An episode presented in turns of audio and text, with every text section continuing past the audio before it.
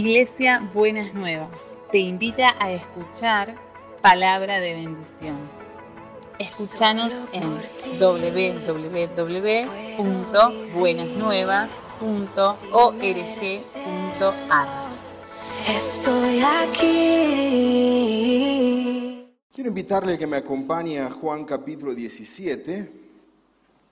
Quisiera hacer referencia en esta mañana a la extensa oración de Jesús en el Evangelio de Juan. Por supuesto haremos una selección de algunos pasajes, eh, sobre todo teniendo en cuenta la enseñanza que quisiera compartir con ustedes. Voy a leer desde la Reina Valera Contemporánea, eh, Juan capítulo 17, algunos versículos de esta oración sacerdotal maravillosa registrada en el Evangelio de Juan. Dice así, Jesús habló de estas cosas y levantando los ojos al cielo dijo, Padre, la hora ha llegado, glorifica a tu Hijo, para que también tu Hijo te glorifique a ti. Como le has dado potestad sobre toda la humanidad para que dé vida eterna a todos los que le diste. Y esta es la vida eterna, que te conozcan a ti, el único Dios verdadero, y a Jesucristo, a quien has enviado. Verso 6. He manifestado tu nombre a aquellos que del mundo me diste. Tuyos eran y tú me los diste, y han obedecido tu palabra. Y ahora han comprendido que todas las cosas que me has dado proceden de ti. Yo les he dado las palabras que me diste y ellos las recibieron y han comprendido en verdad que salí de ti y han creído que tú me enviaste. Verso 9, yo ruego por ellos, no ruego por el mundo, sino por los que me diste, porque son tuyos. Verso 20. Pero no ruego solamente por estos, sino también por los que han de creer en mí por la palabra de ellos. Entre paréntesis, ahí estamos nosotros, por supuesto. Verso 21. Para que todos sean uno como tú, oh Padre, en mí y yo en ti. Que también ellos sean uno en nosotros, para que el mundo crea que tú me enviaste. Verso 24. Padre, Quiero que donde yo estoy también estén conmigo aquellos que me has dado, para que vean mi gloria, la cual me has dado, porque me has amado desde antes de la fundación del mundo. Padre justo, el mundo no te ha conocido, pero yo te he conocido, y estos han reconocido que tú me enviaste, y les he dado a conocer tu nombre, y aún lo daré a conocer para que el amor con que me has amado esté en ellos y yo en ellos. Es una hermosa oración. Juan capítulo 17 es un resumen teológico de muchas de las enseñanzas que se encuentran a lo largo del Evangelio de Juan. Elegí la Reina Valera contemporánea porque traduce en cuatro ocasiones el término nombre, el nombre de Dios. Eh, en el verso 6, en el verso 11, en el verso 12 y en el verso 26. Por ejemplo, en el verso 3, eh, no lo traduce así la Reina Valera contemporánea, pero en el original está el tema, otra vez aparece el elemento nombre. Esta es la vida eterna, que conozcan el nombre del verdadero Dios. Más adelante en el verso 6, yo he revelado tu nombre a los que del mundo me diste. Y finalizando la oración, verso 26, Jesús dice, les he dado a conocer tu nombre y aún lo seguiré dando a conocer. Quiero poner el acento en la enseñanza de esta mañana en el nombre de Dios. Para dar lugar a una una serie de, de, estudio bíblico que podría llamarse la saga del nombre de Dios. Pero en esta mañana quisiera compartir con ustedes conociendo al Dios que se quiso dar a conocer.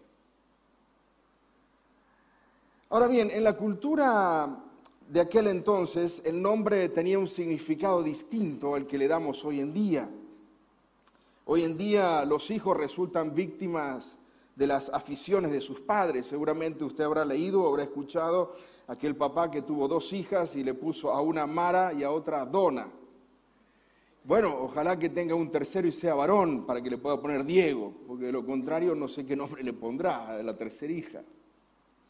O ni hablar de los tantos Lionel que han aparecido en los últimos 10 años o 15 años. Porque en nuestro tiempo el nombre está relacionado a un tema de referencia, hace referencia a alguien. Eh, ¿Quién es Carlos? Ese que está ahí. Hace referencia simplemente. Pero en la cultura del Antiguo Oriente, el nombre, además de ser referencial, tenía un carácter descriptivo. Servía para describir, describir un objeto o describir a una persona no solo servía para hacer referencia, sino para describir la naturaleza y el carácter de la persona. A modo de ejemplo, usted recordará cuando Dios le cambió el nombre, bueno, a, varios personajes o a varias personas en, en la Biblia, pero uno de ellos, Abraham. Dios le dice, ya no te llamarás más Abraham, sino que te llamarás Abraham, porque significa padre de multitudes. Y ese nombre te describe según lo que vas a llegar a ser, Padre de multitudes. Ahora, ¿qué nombre le pondría a Dios en este sentido?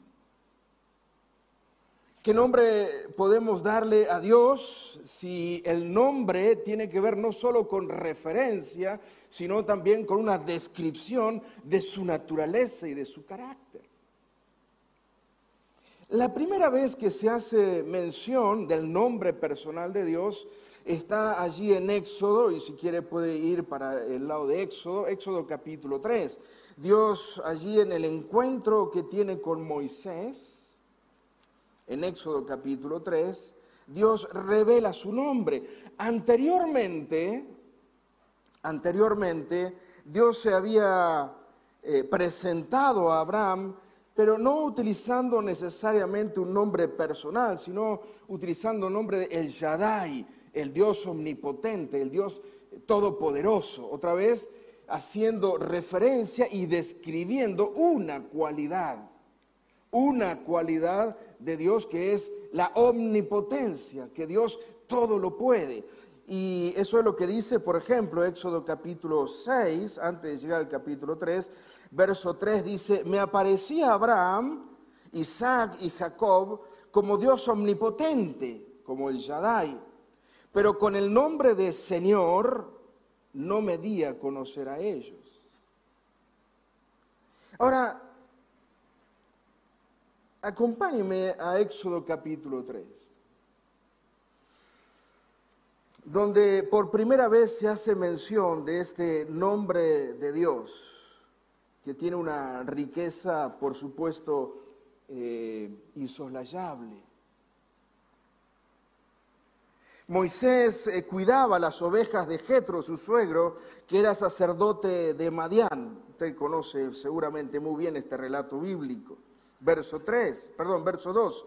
Moisés eh, miró y vio que la zarza ardía en el fuego, pero no se consumía. Entonces el curioso Moisés dijo, voy a ir a ver a esta grande visión, ¿por qué es que la zarza no se quema? El Señor vio que Moisés iba a ver la zarza, así que desde la zarza lo llamó y le dijo, Moisés, Moisés, y él respondió, aquí estoy. El Señor le dijo, no te acerques, quítate el calzado de tus pies, porque el lugar donde ahora estás es tierra santa. Y también dijo, yo soy el Dios de tu padre, soy el Dios de Abraham, el Dios de Isaac y el Dios de Jacob. Entonces Moisés cubrió su rostro porque tuvo miedo de mirar a Dios. Luego el Señor dijo, he visto muy bien la aflicción de mi pueblo que está en Egipto, he oído su clamor por causa de sus explotadores, he sabido de sus angustias. Verso 10. Por lo tanto, ven ahora que voy a enviarte al faraón para que saques de Egipto a mi pueblo, a los hijos de Israel.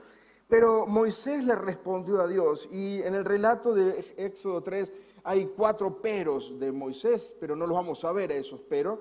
El primero, dos de ellos tienen que ver con la incapacidad de Moisés, la incapacidad que Moisés siente frente a tremenda misión, y dos tienen que ver con el tema de este, quién es el, el que va a hacer que el pueblo salga de Israel. Verso 11. ¿Quién soy yo para ir ante el faraón y sacar de Egipto a los hijos de Israel? Y Dios le respondió, ve, pues yo estaré contigo. Verso 13. Moisés le dijo a Dios, pero resulta que si yo voy y les digo a los hijos de Israel, el Dios de sus padres me ha enviado a ustedes, ¿qué voy a responderles si me preguntan, ¿y cómo se llama? ¿Cuál es su nombre?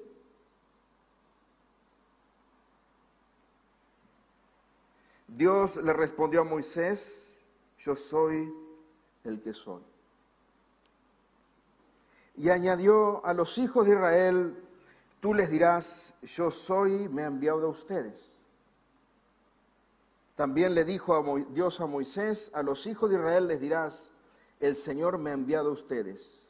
Él es el Dios de sus padres, el Dios de Abraham, el Dios de Isaac y el Dios de Jacob. Este es mi nombre eterno. Con este nombre se me recordará por todos los siglos. Tome nota, qué interesante es que a Dios nadie le pone nombre. Dios es el único ser que no recibe nombre de alguien más.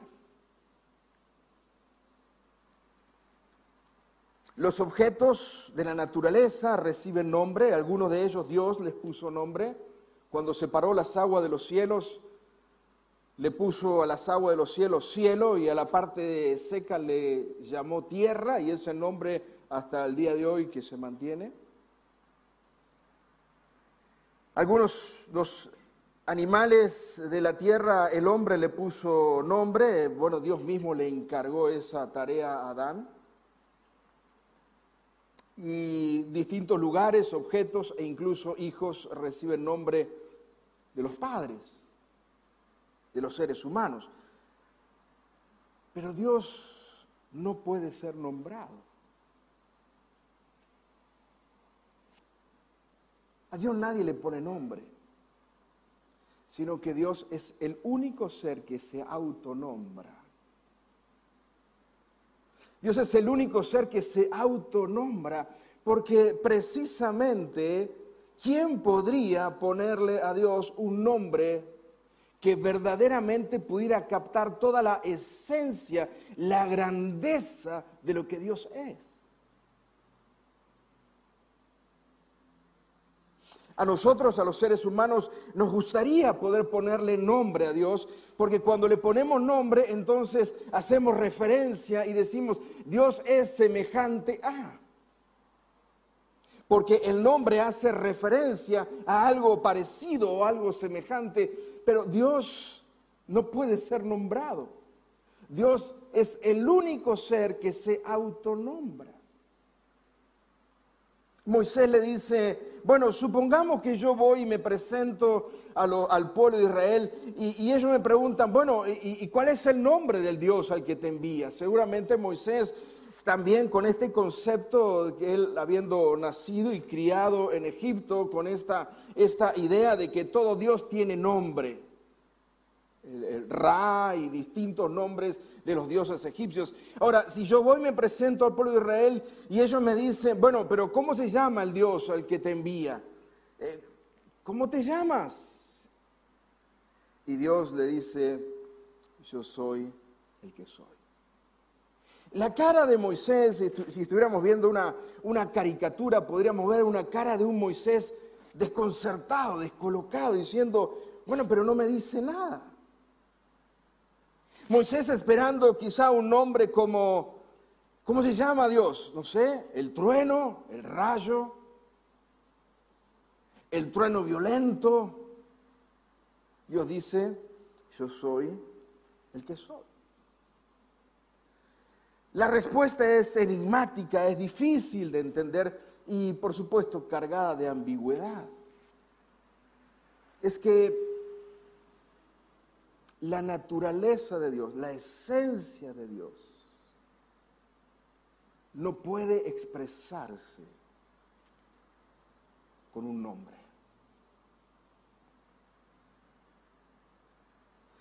Lo que Dios le está diciendo a Moisés es, soy tan grande y tan incomparable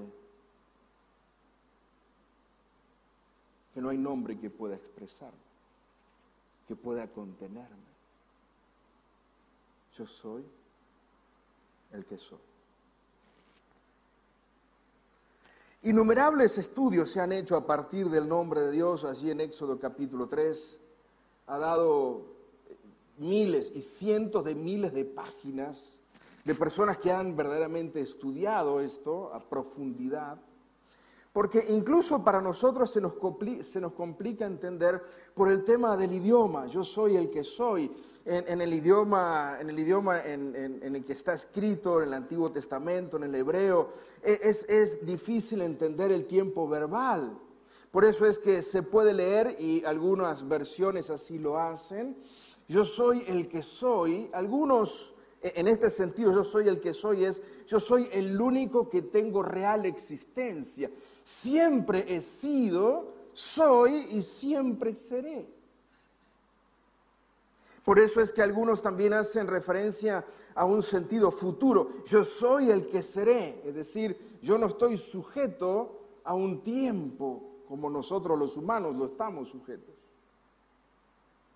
Y hay algunos que también agregan un sentido causal. Yo soy el que quiera ser.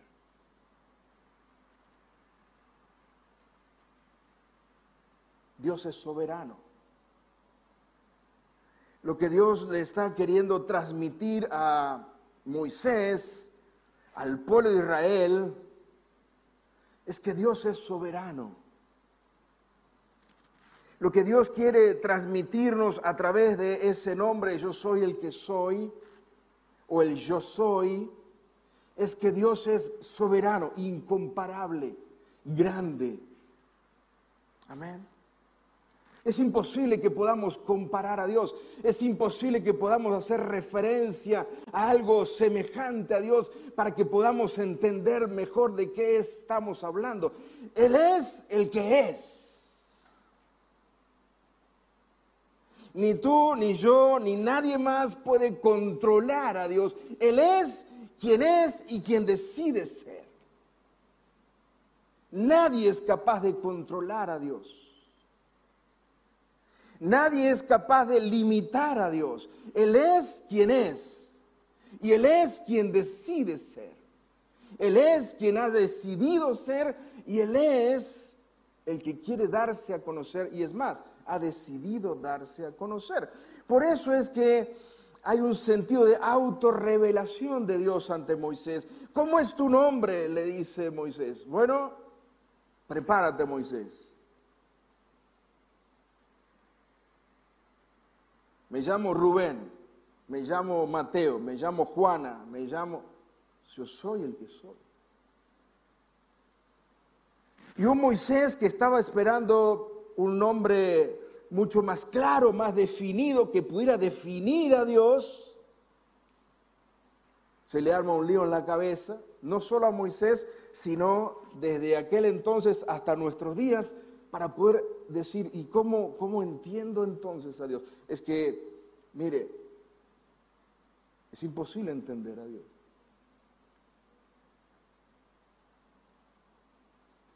Porque su grandeza sobrepasa toda capacidad de nuestro entendimiento.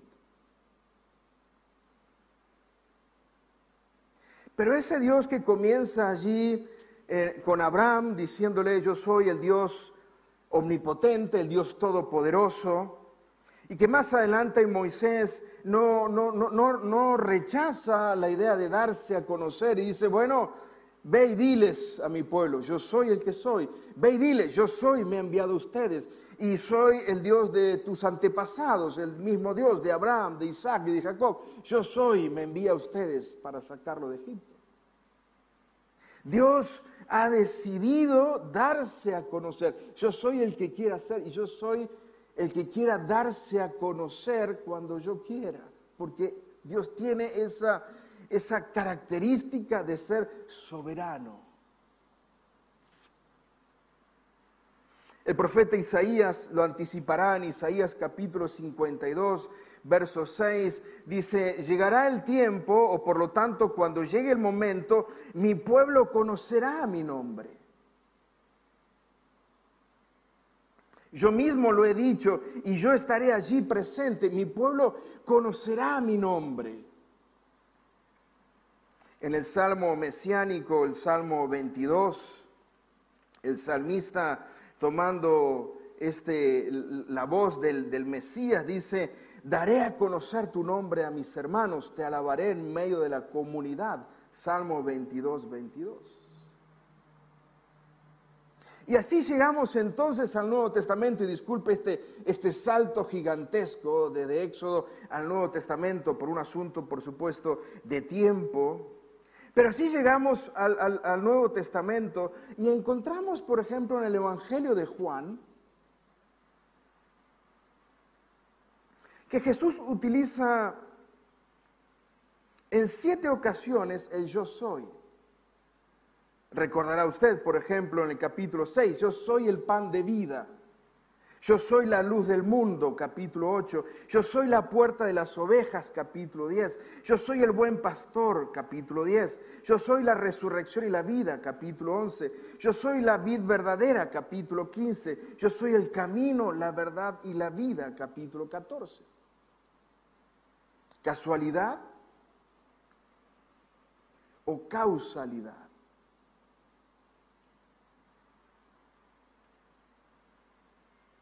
El Evangelio de Juan y también los otros evangelios, por supuesto, pero el Evangelio de Juan hace referencia desde el principio, desde el primer capítulo, diciendo que este Jesús, el que fue desde el principio, ahora, ahora ha llegado con nosotros.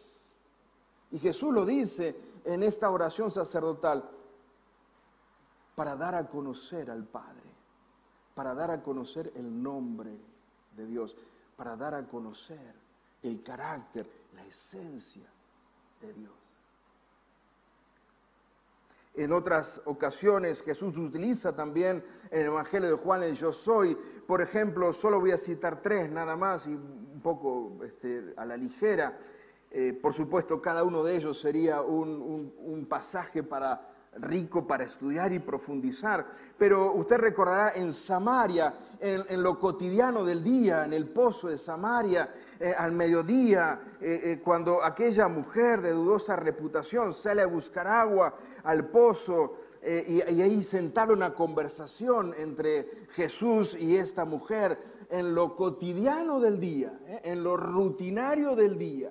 Esta mujer eh, había ido muchas veces al pozo y ese día una vez más fue al pozo, pero se encuentra con Jesús.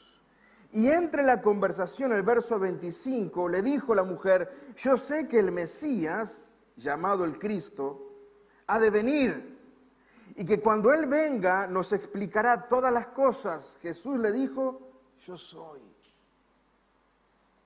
el que habla contigo.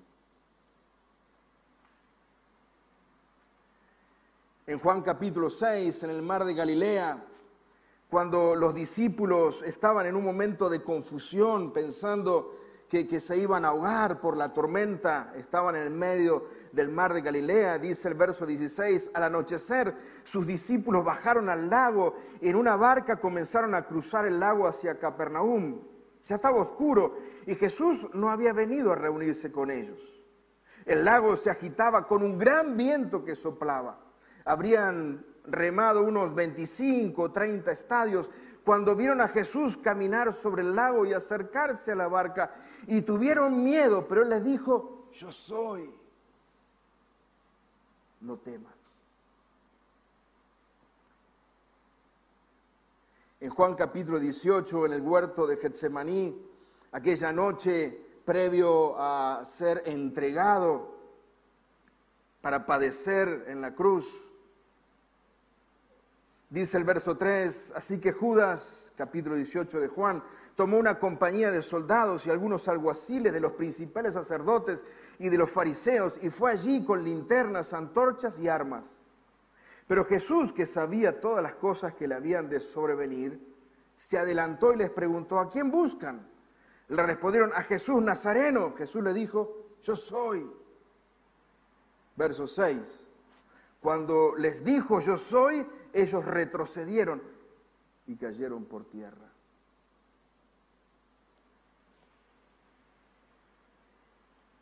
En Juan capítulo 8, pasaje central en la teología de Juan, Juan capítulo 8, versos 56 y versos 59, Jesús disputando en el templo con los judíos. Dice el verso 56, Jesús dice, Abraham, el padre de ustedes, se alegró al saber que vería mi día, y lo vio y se alegró. Los judíos le dijeron, ni siquiera tienes 50 años y has visto a Abraham. Jesús le dijo, de cierto les digo, antes de que Abraham fuera, yo soy. Entonces tomaron piedras para arrojárselas, porque por supuesto Jesús estaba blasfemando para los judíos que no entendían que Jesús era el Mesías,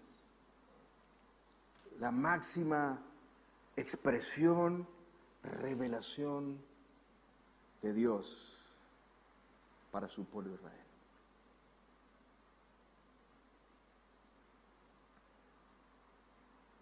Por eso, en esta oración de Jesús en Juan 17, orando al Padre, dice, Padre, glorifícame, así como yo te he glorificado a ti. Pero el verso 6, he revelado tu nombre. He dado a conocer tu nombre a aquellos que del mundo me diste. He dado a conocer cómo eres he revelado la esencia plena de, cómo eres, de quién eres, de cómo es tu carácter, de tu identidad. Y les he mostrado eso a aquellos que del mundo me diste. Tuyos eran y tú me los diste. Y ellos han creído, han obedecido tu palabra han comprendido que todas las cosas que me has dado proceden de ti. Y yo les he dado las palabras que me diste y ellos las recibieron y han comprendido en verdad que salí de ti y han creído que tú me enviaste. Señor, he revelado tu nombre, he revelado tu esencia, he revelado tu identidad a aquellos que tú me diste. Pero no solamente aquellos que tú me diste, hablando de los discípulos, de los seguidores de Jesús, de aquellos que habían creído en el mensaje de Jesús, sino también por lo que vemos en el verso 20, también nos incluye a nosotros, porque Jesús dice, no solamente me refiero a estos, porque no ruego solamente por estos, sino también por los que han de creer en mí, por la palabra de ellos, para que todos sean uno. Como tú, Padre, en mí, yo en ti, que también ellos sean uno en nosotros, para que el mundo crea que tú me enviaste. Hacia el final de la oración, Jesús dice, Padre, quiero que donde yo estoy, también estén conmigo aquellos que me has dado, para que vean mi gloria, la cual me has dado, porque me has amado desde antes de la fundación del mundo. Padre justo, escuche esto, el mundo no te ha conocido y podríamos decir hoy, el mundo sigue sin conocer a Dios. El mundo sigue sin conocer a Dios. El mundo sigue pensando que eh, eh, ellos pueden conocer a un Dios que ellos pueden nombrar.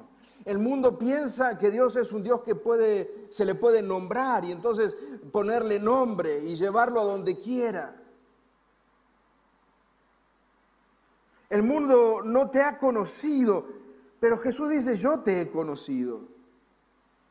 Y estos han reconocido que tú me enviaste. Y les he dado a conocer tu nombre. Y aún lo daré a conocer para que el amor con que me has amado esté en ellos y yo en ellos. Querida iglesia, queridos hermanos, es maravilloso pensar y saber que en Jesucristo tenemos la plena expresión de Dios. Que Jesucristo vino a revelar la esencia de Dios, el carácter de Dios, la persona de Dios. Y por eso cuando finaliza o está terminando su ministerio, ora al Padre y dice, bueno Padre, he cumplido tu obra, he, cumplido con lo que me has encargado, he revelado tu nombre, he revelado lo que tú eres, tu esencia a los que me diste. El mundo sigue sin conocerte, pero lo que me has dado, les he revelado tu nombre y ellos te han conocido, han creído y te han conocido. Finalmente, Jesús dice, esta es la vida eterna, que te conozcan a ti. En el original, reitero, es que conozcan el verdadero nombre de Dios, que conozcan verdaderamente quién eres, el único Dios verdadero y a Jesucristo a quien has enviado. Estamos iniciando un año y como todo inicio de año hacemos planes y hacemos metas y proyecciones para el año. Y yo quisiera animarle en esta mañana a que una de sus principales proyecciones en este año sea conocer más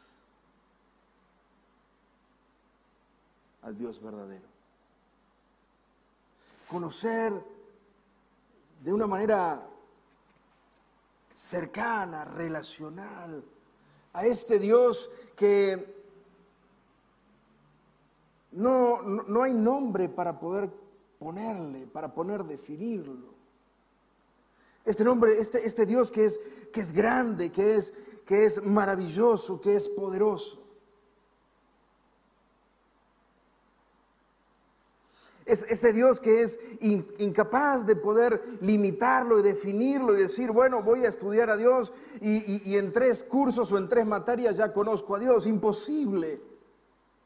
Un Dios que, que, nos llevará toda la vida a conocer, la vida eterna, conocer a este Dios maravilloso, pero que en la persona de Jesucristo tenemos esa revelación plena, maravillosa, magnífica de Dios.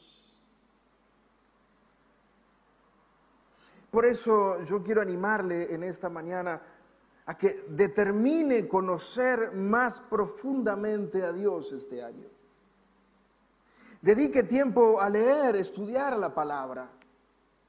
Jesucristo dice, las escrituras dan testimonio de mí. Por lo tanto, si yo quiero conocer a Jesucristo, ¿qué es lo que tengo que hacer? Sentarme en el patio, mirar un árbol y, este, concentrarme a ver lo que el árbol me dice de Jesucristo. No, lo que tengo que hacer es ir a las páginas de las escrituras y conocer, leer y cada vez que se encuentre con Jesús en las escrituras, entienda que es Dios revelándose a su vida. Tenga un plan de lectura, un plan de estudio bíblico, tenga un plan para acercarse a la palabra lea, escudriñe. Usted dice, es que ya lo he leído, vuelva a leer, vuelva a leer el Evangelio de Juan, vuelva a leer los Evangelios, vuelva a encontrarse con, con esos relatos que ya los leyó en muchas ocasiones, pero vuelva a encontrarse con ese Dios que quiere revelarse a su vida, mostrar su carácter, su persona. Aparte tiempo para la oración. Nunca va a haber tiempo para la oración. Si usted espera tener tiempo para orar, nunca va a orar. Aparte tiempo para la oración. La oración, eh, la oración no es solamente ese tiempo para pedir, la oración es ese tiempo donde entablo una relación con Dios.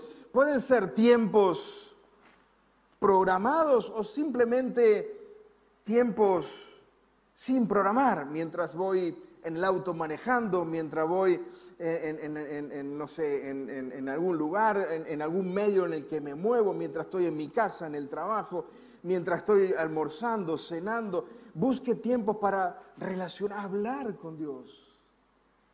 Pregúntele aquellas cosas que no entiende. Pregúntele aquellas cosas que no entiende de las mismas escrituras. Señor, leí, pero no entiendo. Y quédese preguntándose con esa pregunta que no tiene respuesta. Vuelva, mastique esa pregunta todos los días. Y va a ver que el Señor, a través de su Espíritu Santo, le va a mostrar, le va a enseñar. Porque Dios es el Dios que quiso darse a conocer. En tercer lugar, involúcrese en un grupo de la iglesia para crecer junto a otros en relación con Dios. Hay muchos grupos en la iglesia, involúcrese en uno que lo estimule, que lo lleve a conocer más de cerca a Dios, a relacionarse con Dios. Disfrute la comunión con hermanos y hermanas, así como disfruta la comunión con Dios. Por último, tengan en cuenta que Dios es el que quiso darse a conocer. En todas las escrituras vemos esto. Dios es el que sale al encuentro de Abraham, al encuentro de Moisés. Jesucristo es el que viene. Porque Dios es el que toma la iniciativa y dice, quiero que me conozcas. Quiero darme a conocer y en Jesucristo. Es el mayor paso que Dios ha tomado para darse a conocer a todos nosotros. Dios es el que quiere darse a conocer. Por lo tanto, no desestime lo rutinario del día. Como en el pozo de Samaria, Dios puede revelarse, darse a conocer en lo cotidiano de su día. Tampoco desestime los momentos difíciles de duda, de confusión, de tormento, como el de los discípulos en el mar de Galilea. Allí, en medio del tormento, en medio de la confusión, en medio del dolor, en medio del hospital, en medio de la casa, del aislamiento, Dios puede mostrarte algo, puede darse a conocer a tu vida de una manera personal, relacional, maravillosa. Por eso el apóstol Pablo decía, todo lo considero pérdida por el incomparable valor de conocer a Cristo Jesús, mi Señor. Y en este año, yo pido para que el Señor nos dé a todos nosotros, nos dé este sentido de quiero conocerte nuevamente. No quiero quedarme solamente con un conocimiento adquirido hace 10 años, 15 años, 5 años, cuando estudié por allí en el seminario, cuando estudié, hice un curso o cuando tomé mis primeros pasos en el Señor, ahí conocí al Señor. Y yo, yo quiero orar que el Señor nos, nos incomode para que cada día podamos decir, Señor, quiero conocerte más profundamente. Él ya ha dado el paso. Él ha dado el paso de ese Dios que quiso darse a conocer. No hay nombre que pueda contener su grandeza, su incomparable poder, su amor. Pero en la persona de Jesucristo, ahí tenemos la máxima expresión de la deidad. Amén. ¿Quieres saber lo que a Dios le desagrada? Lea la Biblia, conozca a Jesucristo. ¿Quieres saber cómo es el carácter de Dios, cómo es su amor, cómo es su perdón, su grandeza? Conozca a Jesucristo. En, esa, en ese conocimiento, no solo de letra, no solo memorístico, sino de relación. Y esta es mi oración en esta mañana. Para todos nosotros, como iglesia del Señor. Que este, Señor, sea un año en que podamos renovar nuestro conocimiento de ti. ¿Se anima a orar de esta manera en esta mañana? Señor, quiero conocerte. Señor, quiero conocerte nuevamente. Quiero agregar, Señor, a mi vida un conocimiento nuevo de ti. Y en cada una de las cosas en que vivamos, quiero conocerte. Oramos al Señor. Señor, esta es nuestra oración en esta mañana. Señor, esta es mi oración en esta mañana para que pongas en nosotros esa, curiosidad incluso que, que, motivó a Moisés a acercarse y ver qué es lo que estaba pasando. Y Señor, esa curiosidad, Señor, eh, abrió esta posibilidad maravillosa de, de encontrarse contigo y conocer este nombre. Yo soy el que soy. Yo soy el que quiera ser. Porque tú eres soberano. Reconocemos en esta mañana tu soberanía y tu grandeza. Señor, rompe los moldes. Rompe los moldes de nuestra cabeza pensando que, que, ya, ya te conocemos lo suficiente. Y que ya, Señor, te tenemos enmarcado en un, vaga la redundancia, en un marco de referencia. Así es Dios. Si me equivoco de esta manera, me perdonas, me perdonas. Si me equivoco de esta manera, no tanto. Señor, rompe nuestros moldes y que podamos conocerte nuevamente cada día. Señor, yo te pido por tu iglesia. Y en primer lugar me pongo allí, Señor, para que tú me incomodes. Me incomodes a buscarte, a conocerte. Señor, que este año que estamos comenzando ya, que hemos comenzado, es un año de nuevos conocimientos. Será un año de nuevos desafíos. Será un año de, nuevas, de nuevas cosas, de nuevos comienzos, pero también ser un año de un nuevo conocerte, de un nuevo, una nueva relación contigo, de un nuevo acercamiento a ti. Por eso, Padre, bendice a tu iglesia. Bendícenos. Guíanos, llévanos a un nuevo conocimiento, un nuevo encuentro, un nuevo conocimiento una nueva relación contigo. Oh Jesucristo, maravilloso Señor. Todo lo estimamos como pérdida por el incomparable valor de conocerte cada día más profundamente.